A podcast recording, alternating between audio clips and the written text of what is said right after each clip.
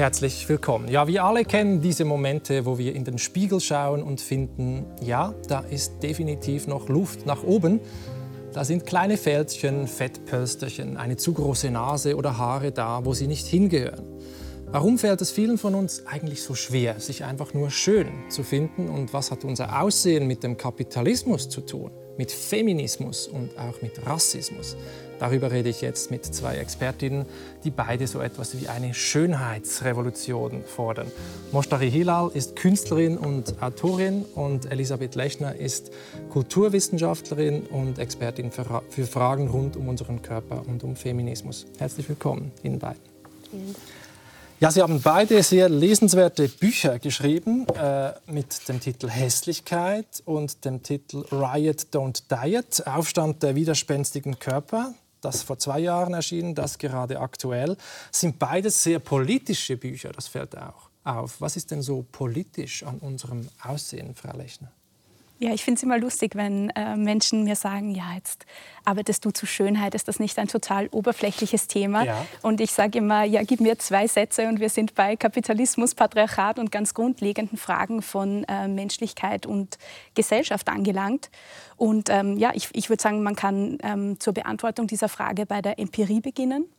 Das bedeutet, es gibt ähm, unzählige Studien, die belegen, dass jene Menschen, die als schön gelten, eindeutige Vorteile haben im Leben. Das mhm. betrifft alle Lebensbereiche, Sie bekommen eher die Einladung zum Vorstellungsgespräch, sie verdienen äh, mehr, sie bekommen das höhere Gehalt. Schöne SchülerInnen sozusagen bekommen wegen implizitem Bias schon die besseren Noten. Menschen wow. bekommen vor Gericht gelindere Strafen und schöne Menschen bekommen die bessere Gesundheitsversorgung. Während jene Menschen, die als hässlich oder gar eklig gelten, abgewertet, ausgegrenzt werden und damit auch sehr viel schneller Opfer von Gewalt.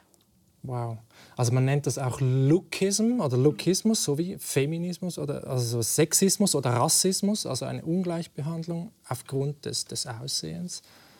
Sie haben genauso ein politisches Buch geschrieben und sagen sogar, Hass, Hass hat etwas mit Hässlichkeit oder Hässlichkeit hat etwas mit Hass zu tun. Wie hängen denn diese beiden Dinge zusammen? Also in der deutschen Sprache verrät sich die Hässlichkeit ja selbst. Also etymologisch hört man ja den Hass ja schon heraus. Und ich würde auch sagen, dass ich in meinem Buch immer, wenn ich hässlich verwende, eigentlich hassenswert meine. Und dass man so auch das lesen sollte, ist sich genau nicht an der Oberflächlichkeit, an der Oberfläche ähm, belässt, sondern tief in unser Denken über Menschen, über Entmenschlichung ähm, hineingeht. Und mir war es wichtig, diesen Zusammenhang zwischen persönlich empfundener Hässlichkeit, äh, Selbsthass, den man vielleicht intim im mhm. Alltäglichen empfindet, im Spiegelbild, unter der Dusche, ähm, zwischenmenschlichen, dass man das in den gesamtgesellschaftlichen, aber auch historischen Kontext setzt. Also ähm, immer dann, wenn wir etwas Hässliches erkennen, müssen wir irgendwann gelernt haben, dass diese Symptome der Hässlichkeit zu hassen sind. Wir müssen erkennen können, also muss uns ähm, Hass beigebracht worden sein. Mhm. Und ich bin der Meinung, dass immer dann, wenn wir diese sogenannten Symptome an uns erkennen oder den Körper anderer Menschen, sie darauf hinweisen, welche Körperidentitäten strukturell von unseren Systemen ähm, gehasst, ausgegrenzt, ähm, teilweise bis ähm, hin zur Entmenschlichung und Vernichtung ähm, ja, bearbeitet wurden von der Wissenschaft, ähm, von der Politik ähm, des 19. und 20. Jahrhunderts. Ja, das ist sehr interessant. Und man sieht schon, es ist gar nichts Oberflächliches, worüber wir reden. Ähm, es hat mit Ausgrenzung zu tun, mit Diskriminierung, bis hin zur Tötung von Menschen, mit Angst auch zu tun. Und diese diese Einheit von Schönem und Guten, diese Kalo Kagatia heißt das ja im alten Griechenland, das Schöne und das Gute hängt zusammen, das hat eine lange Tradition und gleichzeitig auch das Hässliche, die Abwertung des Hässlichen mit dem Bösen auch, die Assoziierung. Und äh, der verstorbene Autor Umberto Eco hat eine Geschichte der Hässlichkeit geschrieben und auch gezeigt, dass dieses Schöne aber immer ambivalent ist, also dieses Hässliche, Entschuldigung, nicht nur abstoßend, sondern irgendwie auch eine Anziehung hat. Wir schauen uns dazu mal einen ganz kurzen Beitrag an. Es lässt uns gruseln, erregt unsere Abscheu, treibt uns ins Entsetzen.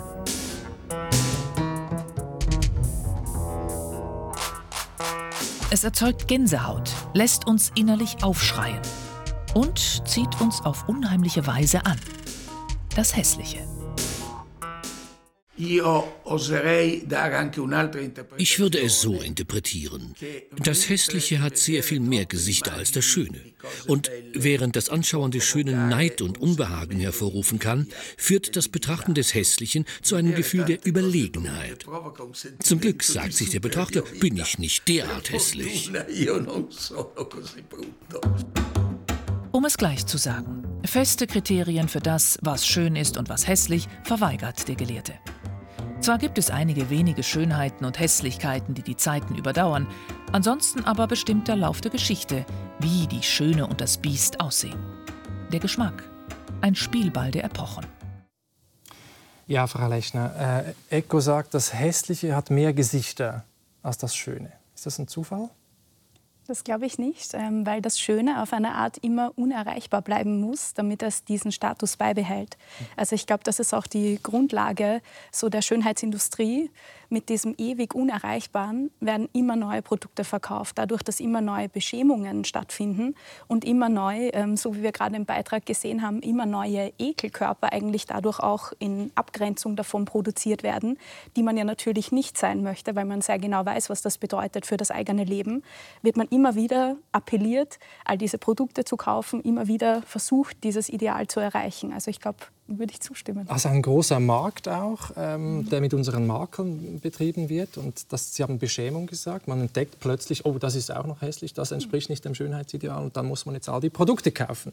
Das heißt, es hat auch sehr viel mit Kapitalismus zu tun. Ja, ich denke, am Ende die Auseinandersetzung mit Hässlichkeit in der Kunst ist einfach sehr viel einfacher, weil die Kunst ist offen dafür, auch die Mode. Da ist dann dieses Unregelmäßige, Unregelmäßige in der Hässlichkeit interessant. Aber das ist dann alles gar nicht mehr so interessant, wenn es sich auf die Körper der Menschen überträgt und eigentlich, wie du ja auch schon beschrieben hast, das alltägliche Leben ähm, und auch wie Menschen behandelt werden, beeinflusst. Dann kann man Punkt. nicht Hässliches schön darstellen, wenn ja. man auf der Straße etwa diskriminiert wird oder meinetwegen auf dem Schulhof. Ja. Und das kommt auch viel in Ihrem Buch vor. Ich habe gesagt, es ist ein politisches Buch, aber es ist auch ein sehr persönliches Buch, wo Sie Ihre eigene Geschichte auch beschreiben, das schwierige Verhältnis zu Ihrem eigenen Aussehen, zum Gesicht, zur Nase, zur Körperbehaarung und so weiter. Das ist sehr persönlich. Man sieht hier auch das Kindheitsfoto. Wie alt sind Sie da drauf? 14. 14. Und Sie haben das zerknüllt und weggeworfen. Warum? Ja, also es war mir wichtig, dieses Buch ähm, auch mit der Perspektive der 14-jährigen Moshtadi zu beginnen. Also eine Perspektive, die in unserer Gesellschaft oft auch ins Lächerliche gezogen wird. Schönheit ähm, wird ja auch ganz oft reduziert auf eine Unsicherheit, die etwa bei ähm, Teenagern stattfindet. Aber ich wollte diese Gefühle, etwa Scham, Neid, Selbsthass oder auch Angst ernst nehmen und schauen, ähm, worauf sie eigentlich hindeuten. Also wenn wir diese Gefühle ernst nehmen, wohin führen sie, in wessen Nähe wollen wir eigentlich uns hinein assimilieren und anpassen und von wem wollen wir uns entfernen. Und für mich hatte diese frühe Auseinandersetzung mit Schönheit ähm, und Hässlichkeit auch immer mit Assimilation und Selbstentfremdung zu tun gehabt, als jemand, der als Minderheit zum Beispiel in Deutschland aufgewachsen ist, aber auch ganz viel. Was heißt das genau? Assimilation und Selbstentfremdung, das müssen Sie erläutern. Ja, also ich benutze den äh, Begriff von Fanon, ähm, einem antikolonialen Psychoanalytiker, der nochmal diese tiefe Auseinandersetzung mit Rassismus und der Entfremdung auch mit ähm, in die Analyse bringt. Mhm. Also mhm. was passiert eigentlich mit Menschen, die sich immer in so einem Negativ wahrnehmen und auch selbst so kennenlernen, also in dem, was bin ich nicht und nicht, was bin ich. Und ähm, auch lernen, etwas zu begehren, was ihre Körper eigentlich gar nicht hergeben. Etwas Fremdes, oder den sozusagen den Hass, den Fremdhass zu einem eigenen Hass machen, das Bild von außen auch übernehmen als eigenes Bild und dann passt der eigene Körper nicht mehr so. Genau, man schaut in den Spiegel und dann das, was man sieht, hat man aber eigentlich gelernt in dieser Gesellschaft eher zu verachten oder auf jeden Fall abzuwerten.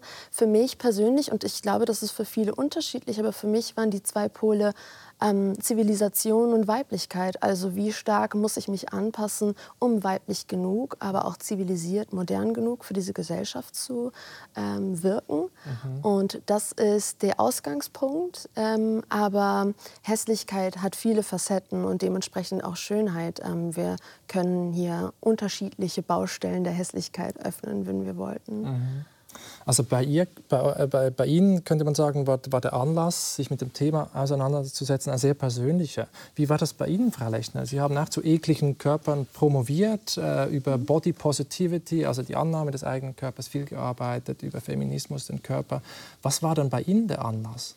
Ja, ich dachte zuerst, das hat mit mir nicht so viel zu tun. Also ich dachte zuerst, ah, da habe ich ein Forschungsinteresse und meine Methoden und Theorien, die stehen und super interessant. Ähm, ich bin ähm, über Ekeltexte im Mainstream gestolpert und dachte so, Feuchtgebiete von Charlotte Roach zum Beispiel war eines der ersten Bücher und dann ähm, Girls von Lina Dunham, eine Fernsehserie, die sehr viel in Gang gebracht hat.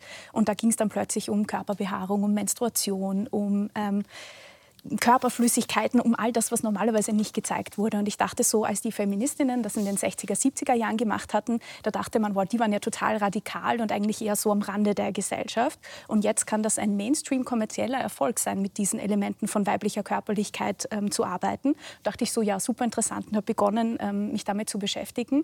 Und dann ähm, habe ich einen Forschungsaufenthalt in London gemacht und meine damalige Betreuerin Lisa Blackman hat äh, zu mir gesagt, so, wo, wo, woher sprichst du? Was ist eigentlich dein Blick auf diese Dinge? Und ich dachte mir nur so, was will sie von mir? Ist doch alles, äh, es passt doch wohl. Mhm. Äh, und habe mit der Zeit verstanden, ja, es äh, hat doch wohl, ich habe ja notwendigerweise auch einen Körper und es wird sicherlich helfen, mich damit auseinanderzusetzen, dass ich ein dicker Teenager war, ähm, welche, welche Bezugnahmen ich zur Weiblichkeit zum Beispiel habe und ähm, was ich gelernt habe, was ein schöner Körper ist. Und das war in den frühen 2000er Jahren eine wilde Zeit, weil da gab es ähm, wirklich einen Normkörper, Körper, der war jung, der war haarlos, der war dünn, fit, hatte keine Behinderung, eindeutig cisgeschlechtlich weiblich lesbar weiß. und weiß. Mhm. Und man konnte eigentlich nur, man dachte so, ja, aber da, da kann eigentlich niemand von uns mit, das kann ja. niemand erreichen, aber probiert haben wir es alle. Interessant. Genau. Also auch bei Ihnen eine persönliche Geschichte, die Sie erst später dann eigentlich mhm. entdeckt haben. Ähm, jetzt gibt es ja Menschen, die verändern ihr Aussehen nicht nur mit Schminke und mit Peeling und, und, Gesichtscremes, sondern die machen einen Eingriff, eine Operation. Und Sie beschreiben das auch in Ihrem Buch. Äh, wenn ich richtig gelesen habe, Ihre älteste Schwester hat auch eine Nasenkorrektur gemacht. Mhm. Für Sie selbst, Sie haben dezidiert gesagt, das möchte ich nicht machen. Warum nicht? Ähm, ich denke, dass mir auch vor allem feministische Literatur, aber auch die Auseinandersetzung mit der kolonialen Geschichte, aber auch dem Nationalsozialismus, also ähm, sehr geholfen hat, die Frage nicht an mich zu richten, sondern nach außen. Also nicht zu fragen, was stimmt an mir nicht und wie kann ich mich so nah wie möglich an diesem Idealbild oder Normalitätsbild anpassen, mhm. sondern ähm, was will diese Gesellschaft eigentlich und warum will sie das von Menschen auch abverlangen. Und ähm, ich habe natürlich diese Fragen mir auch in der Form stellen können, weil ich ähm, ein gewisses Studium hatte, weil ich auch als Künstlerin diese Zeit hatte, mich damit zu beschäftigen. Ich würde auch niemanden verurteilen, der dann doch ähm, strategisch entscheidet, sich sehr stark anzupassen, weil es einen materiellen, einen ähm, echten Unterschied macht, ob man schön ist oder nicht in dieser Gesellschaft. Und ich finde, die Frage sollte eher gesamtgesellschaftlich beantwortet werden und nicht auf Individuen abgewälzt werden. Ja. Und das ist Ihre Entscheidung gewesen, sozusagen nicht den eigenen Körper zu hassen, zumindest der Versuch, sondern das System, das uns diese Normen aufdrückt. Wir haben ein Beispiel vorbereitet von einer Frau, einer Schweizerin, wo einen Eingriff gemacht hat am Auge, am Augenlid und die damit äh, schlussendlich dann sehr glücklich war. Wir schauen hier mal kurz zu und hören ihr zu. Können Sie anhand vom Spiegel mir Können Sie mir anhand des Spiegels noch mal genau sagen, was, was Ihnen auffällt? Genau auffällt was sind die Aspekte, Welche Aspekte Sie stören? Was Sie stört, ja. Mhm. Die Haut, die da einfach so runter die Haut drückt mir aufs Auge. Dieses Stück müsste weg. Das, was runterdrückt.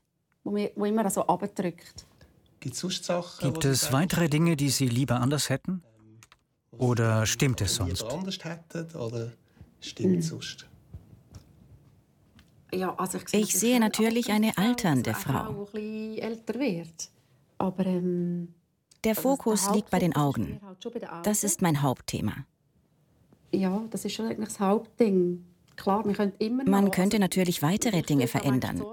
Mich stört auch die Zornesfalte, weil sie grob macht. Und ernst. Dabei bin ich ein lustiger Mensch.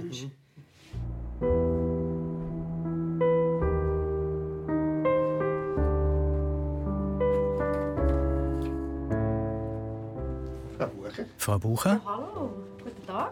Wie geht's? Super. Ich bin happy bis jetzt. Bis jetzt. Schön. Ich entferne die Maske. Eine Spezialmaske auf 17 Grad gekühlt. Grad. Weil bei 17 Dabei ist der Lymphabfluss noch gewährleistet. Okay.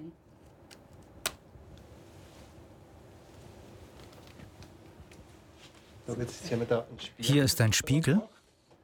Ich freue mich. Wollen Sie ihn halten? Die richtige Seite? Nicht vergrößert. Größe. Schon nicht so wie ein Fisch. Äh, 3, 2, 1. Eins. Oh. Ich bin blass. Aber, ich muss die Augen anschauen. Ah, super, Ja, super. Wird es noch mehr anschwellen? Ein wenig, aber es hat kaum geblutet. Ich das habe es mir schlimmer vorgestellt. Sie haben viel weggeschnitten, nicht? Nicht zu viel und nicht zu wenig. Aber, es war viel Haut. Schon einiges. Man sieht, die Augenlider gut, die auf beiden Seiten schräg hinunterhingen. Hier mehr als da. Nun sind sie sehr symmetrisch. Sieht man sieht das Lid wieder. Hier haben wir mit Eigenfett das Volumen aufgefüllt. Es sieht sehr gut aus und man merkt, dass sie sich wohlfühlen. Fotos und vor allem ja. sieht sie ihnen an, dass sie sich wohlfühlen. Ja. Ja. Ich bin, ja nicht jung. Ich werde am Freitag 50. Aber, ähm, Aber irgendwie fühle ich mich jung. Also. Nicht in jedem Moment. Manchmal finde ich, hm, Ja, aber, ähm, mir geht's so gut. Ich bin so gesund, aktiv und habe ein gutes Leben. Dass ich mich jung fühle. Jung geblieben. Jung. Jung geblieben. Ja, Frau Lechner, was löst das bei Ihnen aus, wenn Sie da zuschauen?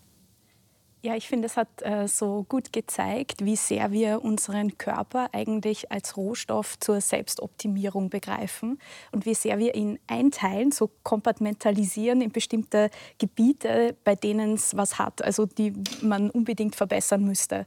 Ich finde auch dieses wiederholte, dieser Fokus auf die Augen und die Menge der Haut. So denkt man ja, man könnte auch denken, über Haut kann man sich berühren, man kann, ähm, man kann spüren, man kann äh, die Elemente erleben und bei ihr hat man ganz klar gesehen, die Haut, die muss weg, da ist ein Problem, das muss weg. Und äh, ja, besonders im Kontext von ähm, Frau sein und Altern, da gibt es keine richtigen Lösungen. Also entweder man hat was machen lassen oder, oder man ähm, altert und sieht dann eben die Spuren eines gelebten Lebens. Ja, und das geht natürlich auch nicht. Das kann man auch nicht machen. Das heißt, in einer so, so ähm, wie Sie vorhin schon gesagt haben, in einer unmöglichen Situation macht sie dann das, was sich für sie richtig anfühlt. Und ich würde das äh, genauso wenig jemals beschämen oder irgendwie abwerten. Aber als politischer Appell reichen mir Schönheitseingriffe natürlich nicht. Also das ganze Spektrum der Schönheitsarbeit zieht sich von Fingernägel lackieren, Haare entfernen, schminken bis hin zu dauerhaften operativen Eingriffen. Und ähm, genau je nachdem, wie man positioniert ist, muss man eben auch sehen, worauf kann ich eigentlich verzichten. Weil es ja, ähm, gerade wenn man in einem marginalisierten Körper lebt, der einfach ohnehin dauernd abgewertet wird, dann muss ich mich fragen, kann ich es mir leisten, alt auszusehen? Kann ich es mir leisten, diese Körperbehaarung nicht zu entfernen? Kann ich es mir leisten, ähm, bestimmte andere Dinge nicht zu verändern, weil sie eben zu Gewalt führen? Und ich glaube, in einer Gesellschaft, die so sehr von sich überlagernden und gegenseitig beeinflussenden Diskriminierungsstrukturen gekennzeichnet ist, war das für sie die beste Lösung. Aber meistens reicht es halt nicht. Meistens hört es dabei nicht auf. Weil sie hat ja schon gesagt, naja, dann könnte man noch die Falte hier Zornesfalte und da, oder so. weil Altern ja, wird eben nicht aufhören und dann könnte man an ganz vielen weiteren Stellen weitermachen. Das heißt, ich glaube, es ist ultimativ nicht die Lösung, aber ich würde nie individuelle Eingriffe in irgendeiner Form heruntermachen, weil der für Druck Sie, so groß und ist. Für Sie selbst ist das etwas, das Sie vorstellen können, in, wenn Sie in eine bestimmte Situation kommen im Alter, also dass Sie das machen oder ist das ausgeschlossen? Das ist eine ganz äh, spannende Frage. Ich glaube, ähm, aktuell kann ich mir das gar nicht vorstellen, auch weil so die Vorstellung einer OP ähm, im, in Hässlichkeit ist ja auch ein, ein Foto von einem, einem Naseneingriff zum Beispiel. Also ich glaube, da bin ich zu viel Hypochonder, um mich einer OP zu unterziehen, die ich nicht unbedingt machen muss. Ähm, aber wer weiß, wie groß dieser Druck ist, wer weiß, in welcher Rolle in der Gesellschaft ich bin, ähm, wer, weiß, ja, wer weiß, wie sich das anfühlt. Also Ja, und ich habe ähm, als weiße Frau schon viele Privilegien. Also, ja.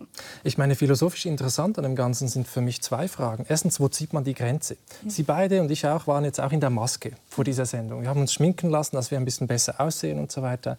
Da gibt es irgendwie fließende Übergänge. Sie haben gesagt, diese Schönheitsarbeit, auch ein schöner, also ein krasser Begriff eigentlich, dass Frauen ja viel mehr Zeit investieren müssten in ihr Aussehen oder investieren. Äh, das ist die erste Frage. Wo zieht man die Grenze? Warum ist eine OP nicht okay, aber Schminken ist okay? So. Ähm, und das Zweite, was ich interessant finde, ist, inwiefern ist das selbstbestimmt? Inwiefern ist es fremdbestimmt, von der Gesellschaft äh, aufgezwungen? Und kann man das überhaupt trennen? Mhm. Das finde ich die entscheidende Frage. Ich finde ja auch die Geschichte der Schönheitschirurgie so interessant. Und hier muss man auch unterscheiden zwischen plastischer Chirurgie, die meinetwegen auch ähm, Rekonstruktion von Unfallopfern zum Beispiel beinhaltet. Aber die Schönheitschirurgie, also eine Industrie, die wirklich etwas verkauft, nämlich ein Versprechen. Und auch mit diesem, also ich glaube, wenn ich mich richtig erinnere, sagt sie auch in dem ähm, Beitrag, dass sie jetzt glücklicher ja, ist. Ja, ja. Und das ist auch ähm, so in den Anfängen der Schönheitschirurgie, zum Beispiel in ähm, den Anfängen der Nasenchirurgie, wurde versprochen, dass eine Anpassung an eine deutsche Nase, an eine vor allem nicht jüdisch äh, wirkende Nase, ähm, zu mehr Glück führen wird, weil die Menschen nicht auffallen, weil die Menschen nicht diskriminiert werden, weil sie nicht schlechter behandelt werden, sie werden erfolgreicher. Das ist dieses Versprechen, das mitschwingt und das zieht sich bis in unsere gegenwärtige zeitgenössische Chirurgie auch mit hinein. Und ich denke, manchmal hilft es, die Grenzen dann zu ziehen, wenn man weiß, in welcher Tradition man steht.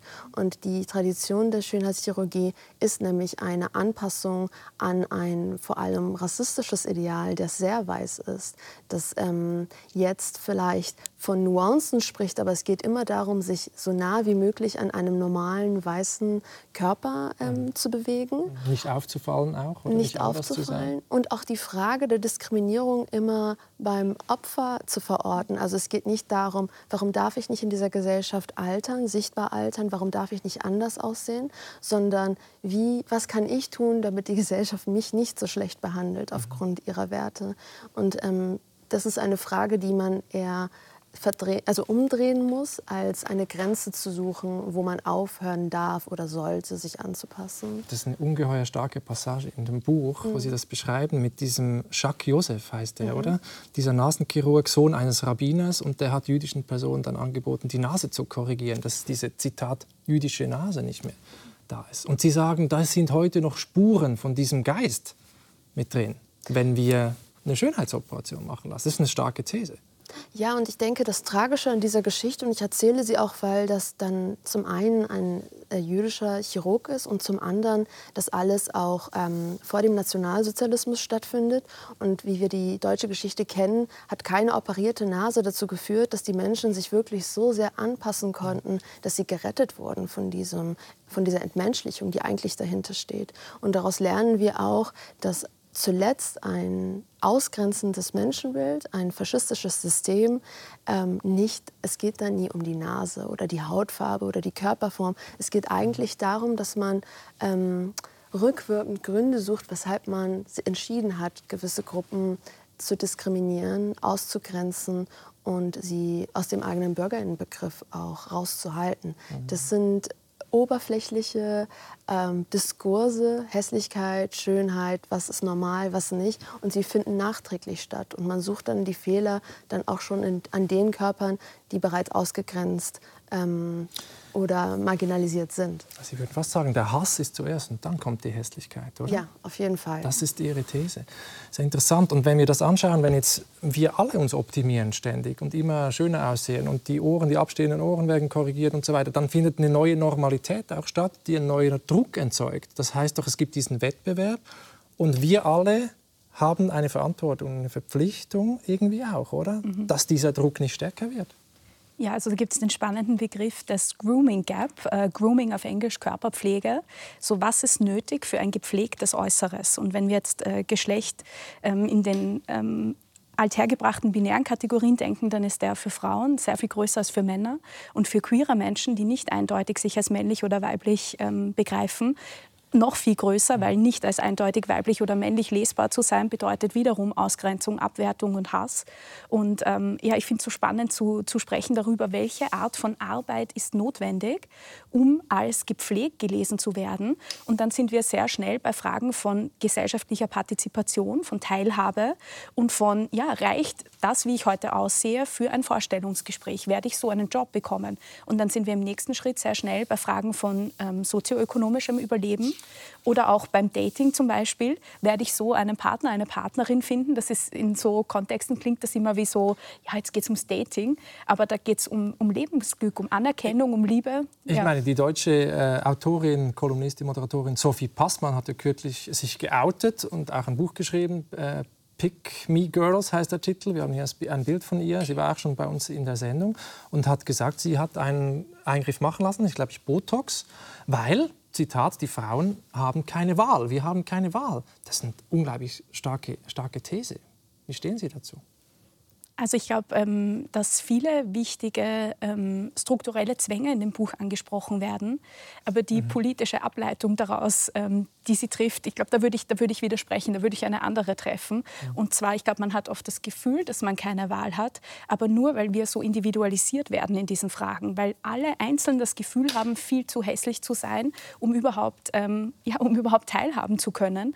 Und ich glaube, was es da braucht, sind wirklich Räume für Verletzlichkeit, für Austausch auf Augenhöhe, in denen man sagen kann, das hat mich sehr verletzt, ich trage hier viele Wunden mit mir herum, aber können wir gemeinsam daran arbeiten, die zu verarbeiten. Da sind wir so auf seiner therapeutischen, psychologischen Ebene. Mhm. Und dann, und da ist der ähm, Riot-Begriff in meinem, in meinem äh, Titel, uns kollektiv zusammentun und uns das nicht gefallen lassen. Also ich glaube, man muss dann wirklich sagen, boah, also werden wir jemals wissen, ob ich das für mich mache oder weil ich so gelernt habe? Ja. Wahrscheinlich nicht. Ja. Aber ist das so wichtig, um die nächsten sinnlosen Produkte zu boykottieren, brauche ich wirklich eine 25-Schritte-Skincare-Routine? Wahrscheinlich nicht so. Ähm, und ich denke mir da, ähm, genau, die, der politische Fluchtpunkt muss dieser kollektive Widerstand sein, weil das, dieser individuelle Selbsthass, der, der schafft so viel Leid auf einer einzelnen Ebene, aber auch ja, gesamtgesellschaftlich, dass wir den, glaube ich, nur gemeinsam lösen können. Ja. Und wenn das Utopie ist, dann ist das eine, für die ich bereit bin zu kämpfen, weil ich glaube, das lohnt sich. Interessant. Also es gibt ja auch, das muss man sagen, seit einigen Jahren Gegenbewegung.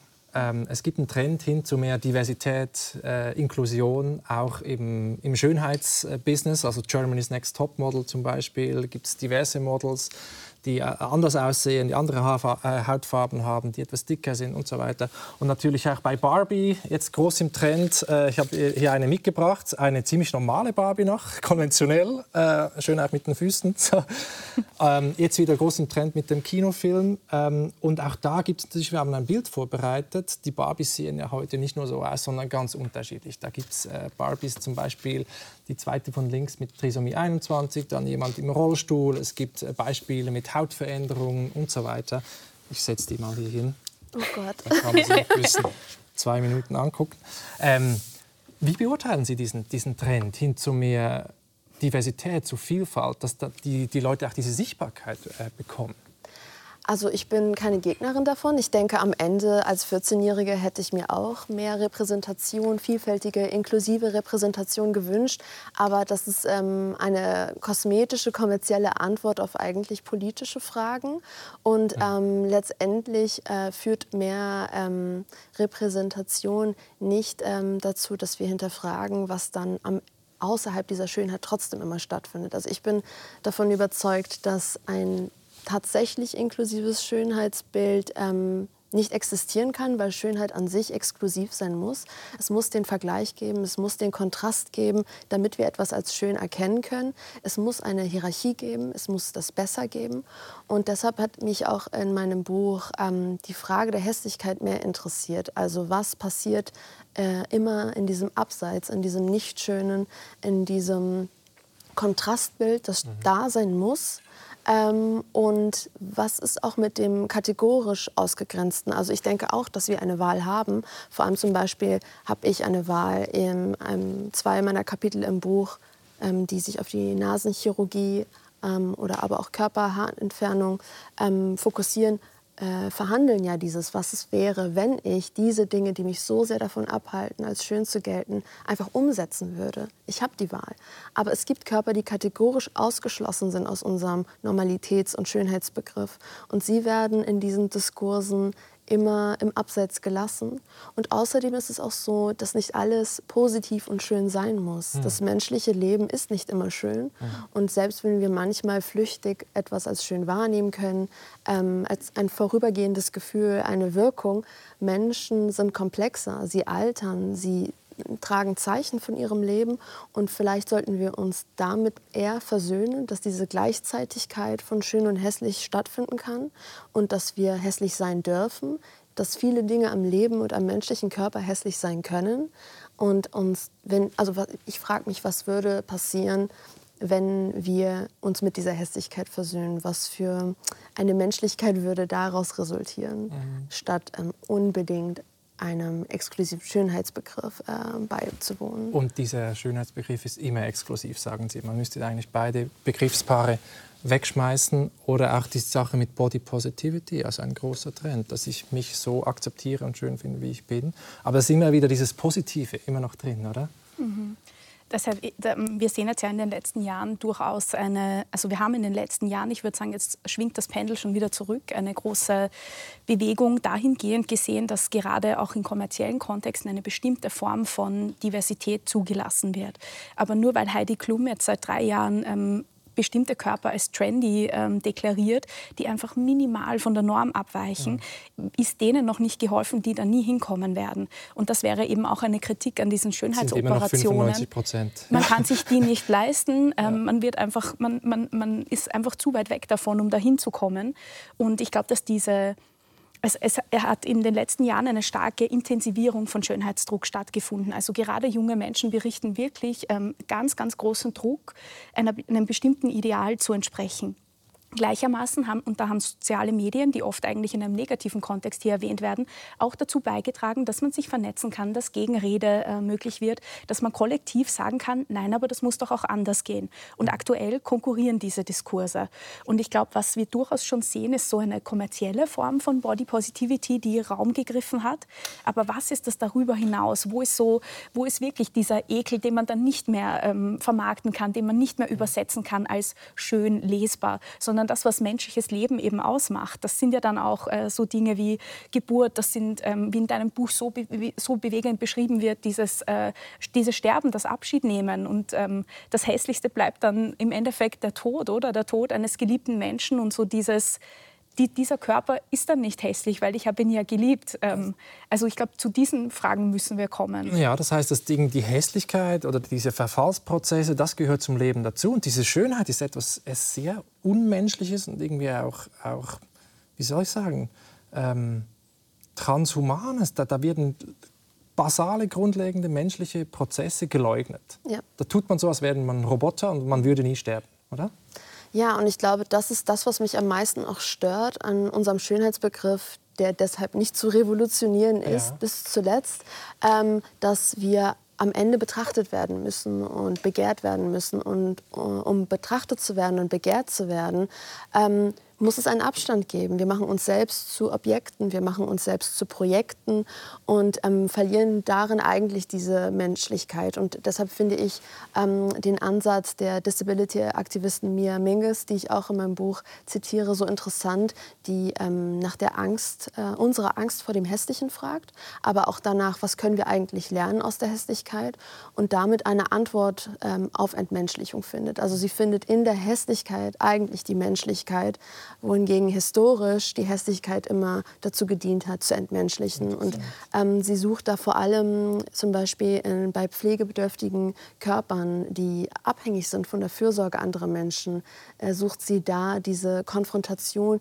die uns zwingt, zu lieben, zu achten, zu respektieren, den Wert eines Menschen anzuerkennen, unabhängig davon, ob das schön ist oder nicht. Ja, und sie sagt sogar, diese Aktivistin Mia Minges, man sollte die, den Schönheitsbegriff eigentlich ersetzen durch Großartigkeit Das fand ich so interessant. Also Schönheit abschaffen und von Großartigkeit reden. Und das heißt genau, was, was, was meint sie damit? Also sie versucht mit äh, Großartigkeit einen alternativen Begriff zu finden, der Wert beschreibt, den Wert eines menschlichen Lebens und Körpers, der unabhängig vom Aussehen oder von Leistung einfach da ist und den man nicht Menschen absprechen kann.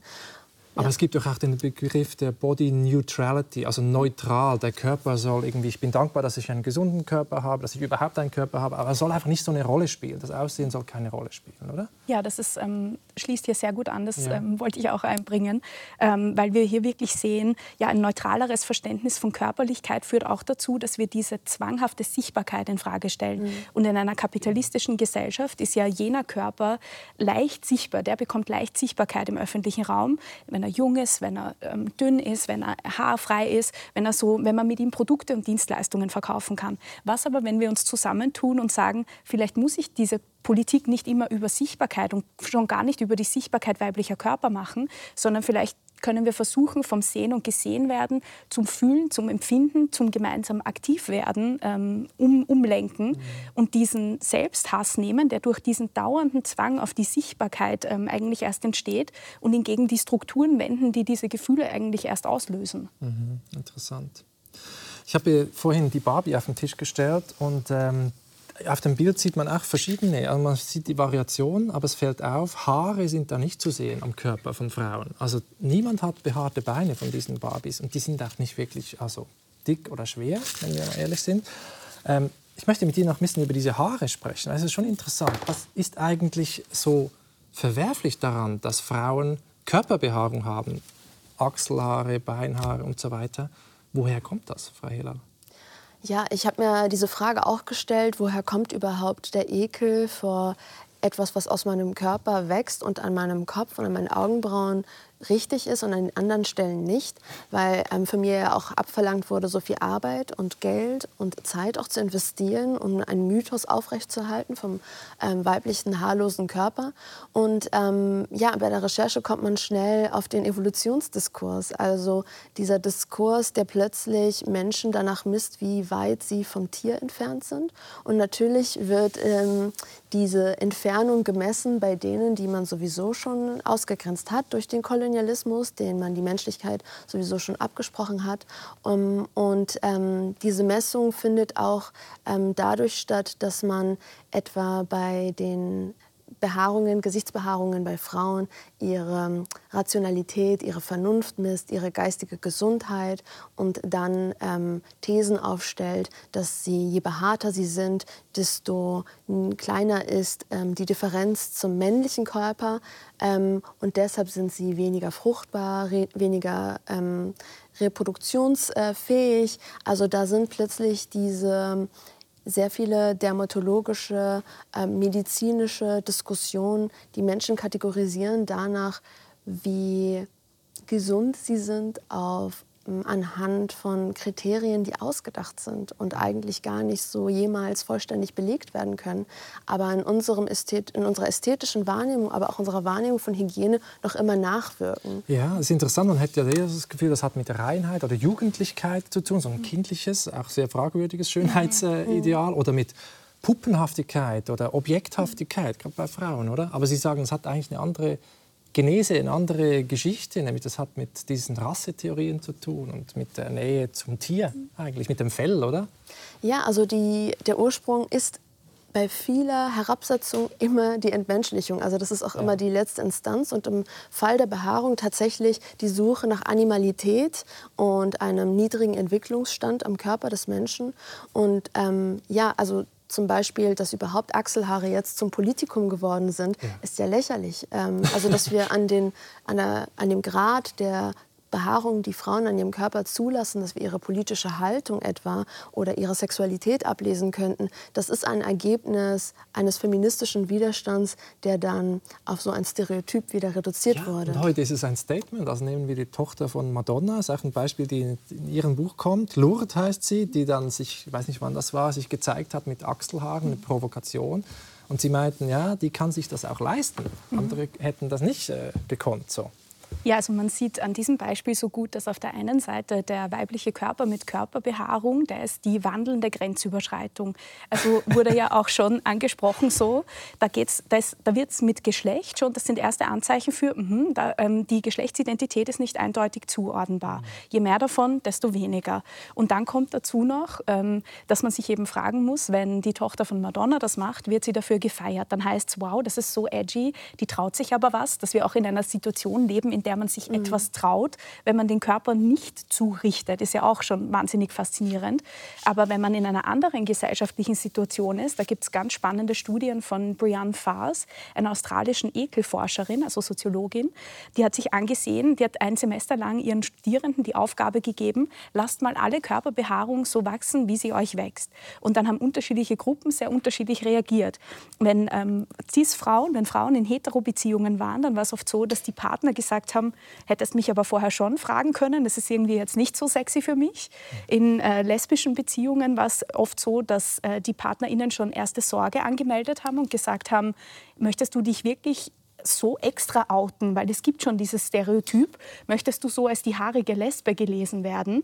Ähm, dabei selbst das nicht wollten sie das nicht reproduzieren, aber so ist äh, die Gesellschaft nun mal eben. Und ganz krass war es bei schwarzen TeilnehmerInnen und armutsbetroffenen TeilnehmerInnen, wo wirklich das ganze Umfeld gesagt hat, du machst dich zur Zielscheibe. Du kannst nicht, wegen allem, was gerade erläutert wurde, du kannst nicht mit Körperbehaarung herumlaufen, du wirst Gewalt erfahren. Mhm. Und da sieht man die Dramatik, aber auch die, das Spektrum dieser Ja, genau, ich habe es in der Anmoderation gesagt, nicht nur Kapitalismus als Druck, sondern auch Patriarchat mhm. nennen sie das, also die, die männerdominierte Gesellschaft und Rassismus oder Kolonialismus ist da ja äh, alles drin. Aber diese Grenzüberschreitung finde ich interessant, dass es nicht eindeutig ist, wenn jetzt da eine, eine Frau kommt, die, die, die einen Bart trägt und so, das gefällt uns nicht, damit können wir nicht umgehen, da können wir die Schubladen nicht öffnen und sie reintun, oder? Dieses Unbehagen auch.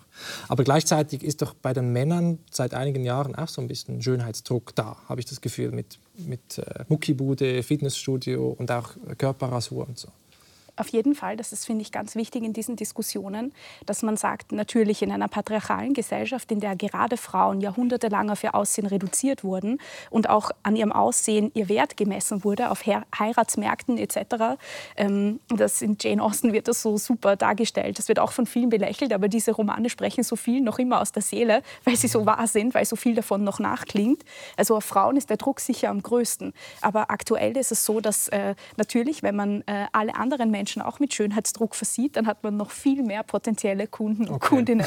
Also da kann man, wenn auch äh, Männer unter dem Druck stehen, sich zu enthaaren, äh, wenn sie nur ja nicht dünn sein dürfen, dann wird ganz viel im Namen der Gesundheit verhandelt, weil das ja als unmännlich gilt, sich diesen Schönheitsfragen zu stellen.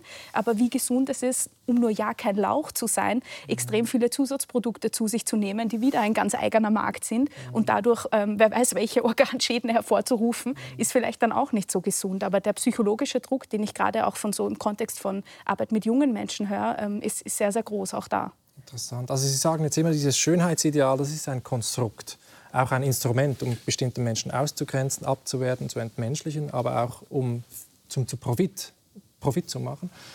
Ähm, es gibt ja auch die andere These, die sagt, also Evolutionspsychologie und so weiter, die sagen, nein, nein, es gibt so ein Schönheitsempfinden, das alle Menschen teilen. Es gibt Konsens, eine anthropologische Konstante. Zum Beispiel, die allermeisten Menschen überall finden Jugendlichkeit schöner als Alter, reine Haut schöner als, als, als andere Haut, ähm, durchschnittliche Gesichter in, äh, schöner als so Gesichter, die von der Norm abweichen. So. Ähm, Symmetrie kommt manchmal auch als, als Stichwort.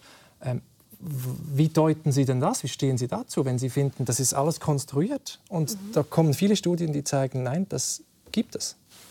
Also ich würde dann die Frage zurückstellen, was macht das für einen Unterschied? Also ist, ist es, wollen wir unser Zusammenleben danach ausrichten, ähm, wie stark wir in unserer Animalität, äh, in unseren ähm, Impulsen, evolutionären Impulsen auf menschliche Körper reagieren. Ähm, es gibt ja auch ähm, viele ähm, äh, Reaktionen, die rassistisch sind, die wir gelernt haben über Generationen. Sie fühlen sich fast schon an wie eine natürliche Assoziation. Wir können gar nicht mehr unterscheiden, wann wir etwas gelernt haben ähm, als Feindbild und was tatsächlich empfunden ist. Das sind ähm, eigenartige Studien, die abfragen, was da schon ist und keiner kann den Ursprung so richtig ähm, benennen. Und gut, es gibt natürlich Hypothesen, dass man sagt, ja gut, wenn äh, jetzt eine Person in der Menschheitsgeschichte keine Ahnung, sich angezogen gefühlt hat von einer älteren Frau zum Beispiel, mhm. dann konnte er keine Nachkommen zeugen. So, es gibt halt nur Aber das ist ein, das diese, ist ein diese gefährliches Argument, weil dann würden wir komplett äh, Homosexualität etwa, die nicht zur Reproduktion führt oder überhaupt Beziehungen, zwischenmenschlichen Beziehungen, die nicht in einer äh, Reproduktion, äh, zu einer Reproduktion führen, sie alle disqualifizieren. Also wir dürfen Das weiß ich nicht. Es versucht er nicht zu bewerten, sondern zu erklären, woher das kommt. Wenn es einen Konsens gibt, und das wird mhm. gesagt, dann ist das eine Erklärung dafür, auch dass da es einen evolutionären Vorteil gehabt hat. Das sage nicht ich. Da würde ich sagen, dass ähm, die moderne Gesellschaft so viele Mittel schon anbietet, dass wir eigentlich Gesundheit gar nicht mehr an der Optik auch bemessen können. Das ist ja auch so ein Mythos, was weiterhin besteht. Also wir haben mittlerweile so viele Menschen, die jünger aussehen, als ihre Organe tatsächlich sind. Wir haben so viele chronische Erkrankungen, auch Behinderungen, die nicht sichtbar sind. Es stimmt eigentlich gar nicht, dass wir den Menschen an ihrer Oberfläche, an ihrer vermeintlichen Ästhetik, ähm, dass wir ihre Gene, ihre, ihr Talent, ihr ähm, ihren gesundheitlichen Zustand ablesen können. Und für mich klingt auch so ein bisschen dieser Art von menschlicher Bewertung mit, die mich an den Menschenhandel erinnert, wo Menschen äh, aufgereiht stehen und dann ja. überprüfen wir an ihrem Aussehen, an ihren Szenen, ob sie es würdig sind, mit uns in eine Beziehung zu treten oder nicht. Selbst wenn es diese Studien gibt, selbst wenn es diese Thesen gibt, frage ich mich, was hat das für einen Sinn und warum sollte das eine Rolle spielen für unser da, politisches Miteinander? Ja, das ist eine sehr gute und berechtigte Frage. Was hat das für einen Stellenwert, falls das so ist? Aber vielleicht kann es erklären, warum es so schwer ist, das zu übersteuern und anders zu sehen und umzuwerten. Natürlich gibt es auch viele andere sozusagen Faktoren, die das, wir haben es gesagt, äh, von Kapitalismus bis zu Rassismus, die, die das befeuern. Ja. Ja, ähm, da würde ich mich, ähm, glaube ich, in weiten Teilen ähm, anschließen. Ich denke, es kommen unterschiedliche Disziplinen zu unterschiedlichen Annahmen und mhm. Ergebnissen. Und ich glaube, im Kontext solcher Zugänge fehlen mir ganz oft soziopolitische Gegebenheiten. Also da werden ähm, ja, da wird, da, durch diesen disziplinären Fokus, glaube ich, werden ganz viele andere Zusammenhänge ausgeblendet, was dann ja zu, ähm, das, das führt dann zu diesen Disziplinenwahrheiten, mhm. die dann aber im Kontext anderer Disziplinen schon wieder ganz andere Verwendung finden können. Und ich glaube, ich würde ich würd das gar nicht, ich, ich, ich, ich fühle mich fachlich gar nicht in der Lage, jetzt Evolutionspsychologie ja. einzuordnen oder so. Aber als Kulturwissenschaftlerin ähm, sehe ich mir an, wie, wie beeinflusst das unser Zusammenleben. Und selbst wenn, also so äh, wie wir gerade gehört haben, selbst wenn das der Fall ist, dann frage ich mich, was machen wir mit all jenen, die diese krasse Diskriminierung trifft und wie gehen wir damit als moderne Gesellschaft um, wo wir uns ja doch äh, zum Ziel gesetzt haben, dass alle auf Augenhöhe teilhaben können. Mhm. Zumindest on paper. Wir sehen, ähm, wie schwer das fällt in ganz unzähligen Krisen auf dieser Welt. Aber ich, eigentlich wäre das ja das Ziel. Ähm, und dementsprechend genau, müssen wir einen guten Umgang damit finden. Aber sie hilft in der politischen Übersetzung dieser Ergebnisse, hilft mir das nicht. Ich sehe mir an, wie ähm, sich diese Ungleichheitsstrukturen formen und wie wir dagegen vorgehen können, wo diese Hebel sind. Und genau, ähm, dementsprechend ist es ja, ähm, in der Hinsicht finde ich ähm, auch so interdisziplinären Austausch wirklich, wirklich mhm. spannend. Ich meine, die Geschichte zeigt auch, Stichwort Rubensfiguren und so weiter, die Schönheitsideale sind ja nicht starr, die wechseln auch und man kann sie, also man kann sie anpassen. Es ist ja nicht so, dass das sehr starr ist. Ich wollte einfach diesen Punkt einbringen, weil er, glaube ich, wichtig ist. Ich möchte mit Ihnen noch ein Beispiel anschauen. Äh, jemand, der aus der Norm fällt, äh, Bertram Eisenhower, ein Autor, der ein Buch geschrieben hat über sein Dicksein. Er war bei uns zu Gast einmal in der Sternstunde der Nacht. Und er sagt auch, dass also interessante Sachen zum Verhältnis zwischen Körper und eigener Identität. Wir hören ihm mal kurz zu.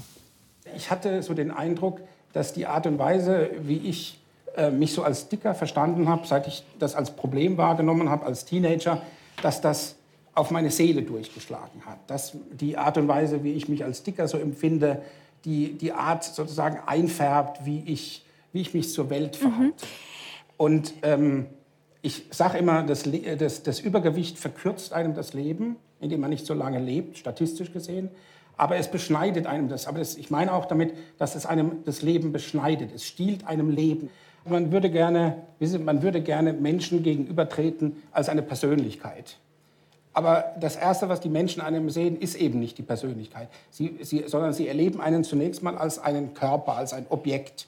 Und es ist ja ganz, der Körper hat ja eine ganz komische Stellung so im Leben. Also sozusagen jeder, jeder hat einen. Also und es ist sozusagen ein äußeres Objekt in gewisser Weise. Aber jeder ist auch ein Körper. Also es gibt die enge Verschränkung, mhm. darüber reden wir vielleicht noch, aber zwischen sozusagen Körper und Selbst lange Jahre habe ich das, dass ich, damit, dass ich das nicht in den Griff bekommen habe. Das ist also der Vorwurf an den, an den Dicken. Du kriegst dein Leben nicht in den Griff. Obwohl viele Dicke sehr erfolgreich sind, aber dieses eine Phänomen, dieses eine Ding in ihrem Leben, das kriegen sie nicht in den Griff. Und ich habe das lange Jahre als ein persönliches Versagen betrachtet, dass ich das nicht hingekriegt habe. Ich habe auf der anderen Seite aber auch gemerkt, wenn ich versucht habe, es loszuwerden, also wenn ich dann Sport, viel Sport gemacht habe und Diät gemacht habe, äh, dass ich da auch irgendwie gegen meinen eigenen Körper einen Krieg führe. Einen ständigen, das war dann sozusagen der Körper, den ich völlig externalisiert habe. Das war dann für mich der Feind, der musste niedergerungen mhm. werden. Ja, ich finde, das zeigt so schön, wie schwierig es ist, sich zu versöhnen auch mit, mit einem Körper. Ähm, also da wird auch fehlende Disziplin, wird ihm dann vorgeworfen und so weiter. Mhm. Wie reagieren Sie auf sowas? Ich fand extrem spannend in dem Beitrag gerade eben, dass äh, wir gehört haben, das Dicksein hat die Art und Weise beeinflusst, wie er auf die Welt blickt. Ähm, Donna Haraway würde das situiertes Wissen nennen. Und ich glaube, dass das sehr stark der Fall ist. Das wissen wir auch aus den Disability Studies, dass all jene, die mit diesen mit den Barrieren, die unsere Gesellschaft kennzeichnen, immer wieder in Kontakt kommen, immer wieder an unsichtbare Mauern laufen. Sarah Ahmed hat das, das Bild von diesen unsichtbaren Mauern ähm, die, die wissen sehr genau, wo die, ähm, wo die Ausgrenzungsstrukturen und wo die Linien verlaufen. Und man merkt hier so stark, es gibt immer diesen Anruf, du musst, du musst, du musst, dieses neoliberale Bild der Selbstverantwortung, dieses, aber du bist doch verantwortlich für deinen gesunden Körper. Und es fehlt so viel in diesem Diskurs rund um dicke Körper. Dick ist nicht notwendigerweise ungesund, dünn ist nicht notwendigerweise gesund. Die Art und Weise, wie wir dick sein messen, ist ähm, komplett, also der Body Mass Index, mhm. der ein institutionalisiertes Maß für Gesundheit ist, war von Anfang an kein Maß für Gesundheit, sondern ein statistisches Maß. Da braucht man dann eine extra Sendung, um das alles zu mhm, erklären. Mhm, das heißt, es sind so viele, auch im medizinischen Diskurs, so viel Dickenfeindlichkeit eingeschrieben. Aber die Verantwortung wird immer auf Individuen abgewälzt, die in einer Gesellschaft leben, in der sie vielleicht armutsbetroffen sind und vielleicht sich nicht die äh, besten Mahlzeiten leisten können, in der sie vielleicht mehrere Jobs gleichzeitig machen müssen, in der sie Sorgeverantwortung haben. Und es ist immer so, das Ziel ist, diesen Körper zu optimieren. Und es war so äh, traurig zu hören, wie er sagt, es ist nur mehr diese Masse, die er eigentlich gelernt hat zu verändern, anstatt dass man versucht, im, im Leben Anteil zu nehmen und mit sich auf die Gesellschaft zu wirken auch. Mhm. Also man hat so stark, ich finde, man hat diese Ausgrenzungserfahrung hat so stark aus ihm gesprochen und ganz viel Leid. Also, mhm. ja. ja, ja. Nee, sehr berührend. Und ähm, vielleicht so, wir kommen jetzt langsam gegen den Schluss der Sendung, dass wir noch mal schauen, was tun, äh, was, wie können wir das verändern. Und Sie beide sagen ja, Wut und Hass nicht auf den eigenen Körper richten, sondern gegen das System. Und Sie, Frau Lechner, haben sogar in Ihrem Buch Riot und Doubt einen Fünf-Punkte-Plan äh, vorgelegt. Vielleicht mögen Sie zwei Punkte nennen, die Ihnen ganz besonders am Herzen liegen. Ja, also die Kurzfassung ist, glaube ich, ähm, Menschen wie dem gehörten Autor gerade erstmal zuzuhören und anzuerkennen, dass es äh, Normkörper gibt, die keine Behinderung haben und ganz einfach durchs Leben gehen, während andere immer wieder an Hürden kommen, die die anderen noch nicht mal sehen ähm, und dadurch eigentlich, wie mit so Sarah Ahmed sagt, mit extra Batterien. Ihre Privilegien sind extra Batterien. Mit denen gehen sie durchs Leben, während die anderen sich ausbrennen und immer noch schreien, aber hier ist doch eine Mauer, hilf mir sie abzubauen.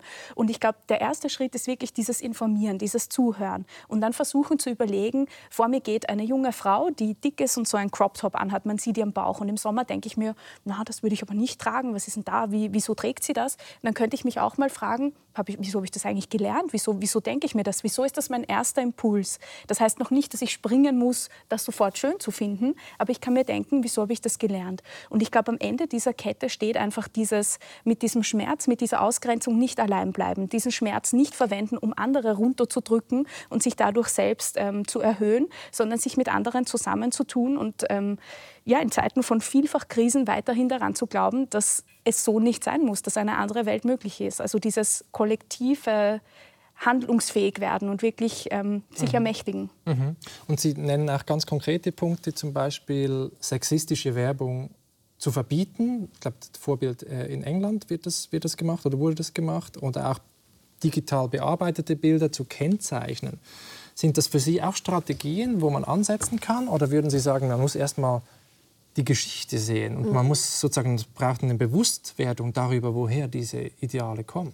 Ja, ich habe keinen Fünf-Punkte-Plan. und, äh, und, und mein Buch endet ja auch eher mit so einer Ambivalenz, dass egal wie stark wir uns intellektuell mit diesen Themen beschäftigen, diese, dieser verkörperte Hass, diese Verkrampfungen, die wir haben, wenn wir uns hässlich fühlen oder diese Reaktionen, sie bleiben ja, sie bleiben im Körper und wir müssen uns tagtäglich daran erinnern, ähm, dass wir nicht diesen Hass reproduzieren, den wir auch selbst manchmal in uns erkennen gegenüber anderen. Also es schwingt bei mir zwischen Verantwortung übernehmen, auch für den eigenen Blick und ihn nicht einfach als gesetzt äh, sehen, ja. aber auch sich versöhnen damit, dass es ähm, normal ist, dass es menschlich ist, auch hässlich zu sein. Und ähm, auch die, ich würde sagen, die politische Antwort ist für mich ähm, zwischen Abschaffung und Fürsorge. Also Abschaffen von zusätzlichem Leid. Es gibt Hässlichkeit, ähm, das ja auch produziert wird durch unser System. Armut, Elend, Zerstörung, Krieg. Das ist ja Hässlichkeit, das ähm, dann kaschiert, ignoriert, korrigiert werden soll. Ähm, es gab zum Beispiel die Ugly Laws, wo Menschen das ist ein Sammelbegriff für Gesetze, für Verordnungen, wo Menschen ausgegrenzt wurden auf, aus öffentlichen Räumen, weil sie irritiert haben, Krass. weil sie die Ordnung und Harmonie gestört haben. Das war Ende des 19. Jahrhunderts. Genau, letztendlich, und, mhm. letztendlich waren das äh, arme Menschen, Migrantinnen. Ähm, das waren äh, Menschen, die ähm, während der Industrialisierung in den urbanen ähm, Zentren das System, die bürgerlichen Eliten daran erinnert haben, dass ihr System auch eine Schattenseite hat. Das heißt, das heißt für mich abschaffen, Gefängnisse abschaffen, Flüchtlingslager abschaffen, all das, was Hässlichkeit, diese, diese Art von Hässlichkeit produziert. Das würden Sie alles abschaffen, Gefängnisse? Ja. Habe ich es richtig gehört? Kriminalität ist auch ein, für mich ein Symptom dieser ähm, Hässlichkeit. Dass wir meinen, äh, das Böse erkennen zu können, dass wir meinen, ähm, das Elend oder das Schlechte in unserer Gesellschaft einfach wegsperren zu können, anstatt uns mit den Strukturen und den Bedingungen, die das produzieren, auseinanderzusetzen. Das ist alles Teil dieser äh, Abolition, ähm, womit man sich auch äh, tiefergehend beschäftigen da kann. Da bräuchten wir eine eigene Sendung dazu, eine eigene ich sagen. Ach, Sendung.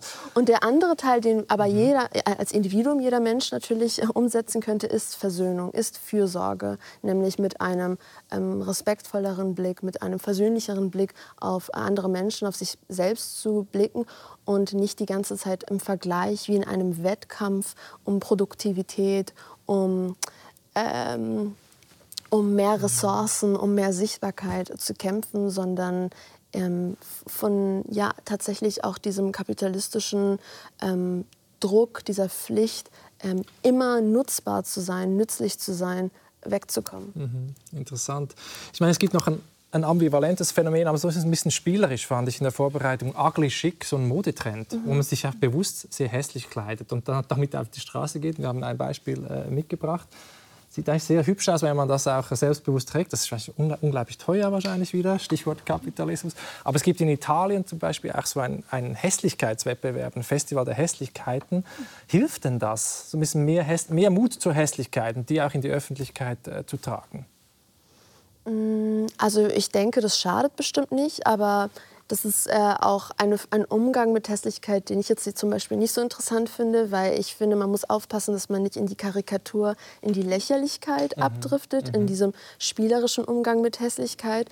Ähm, zum Beispiel Menschen, die sich absichtlich hässlich machen wollen. Was imitieren sie dann am also Ende? Opfer verhöhnt natürlich, Wenn, oder? Also zum Beispiel ein Phänomen ist ja, dass äh, viele junge Frauen, wenn sie sich emanzipieren wollen von ihrer Weiblichkeit, versuchen maskuliner zu wirken oder sich den Kopf abrasieren, aber was kommunizieren wir dann eigentlich? Welche Hässlichkeit wird dann produziert? Weil es gibt die Menschen, die dann tatsächlich so aussehen, ja. ohne sich zu manipulieren. Ich finde, das, da muss man vorsichtig sein, wie verspielt man sein kann. Mhm. Und der Kontext ist ganz wichtig. Also ich denke, alles, was ähm, selbstermächtigt passiert und aus dem zum Beispiel künstlerischen Ausdruck heraus passiert, da gibt es verschiedene Umgangsformen. Da kann Humor auch eine Umgangsform sein, jedenfalls. Aber sobald, also die, diesen italienischen Kontext kenne ich jetzt nicht, mhm. aber alles, was so nach Ausstellen klingt ja. und nach so vorgezeigt werden, sehr, sehr schwierig, weil diese Politiken der Sichtbarkeit sind ja gerade in einem kapitalistischen System sehr, sehr zweischneidig. Weil ganz oft war so der Rallying Cry von aktivistischen Communities,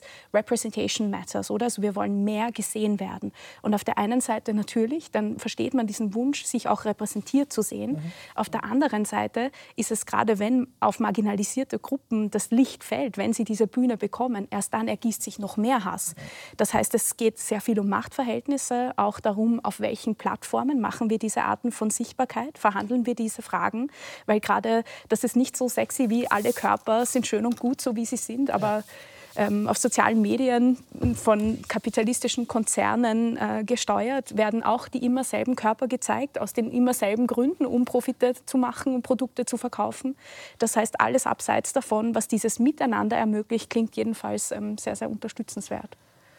Vielen herzlichen Dank Ihnen beiden. Wir haben gesehen, es gibt keine einfachen Lösungen für dieses sehr komplexe und alles andere als oberflächliche Phänomen der Schönheit oder der Hässlichkeit. Ich danke Ihnen ganz herzlich, dass Sie hier waren, Frau Hilal, Frau Lechner.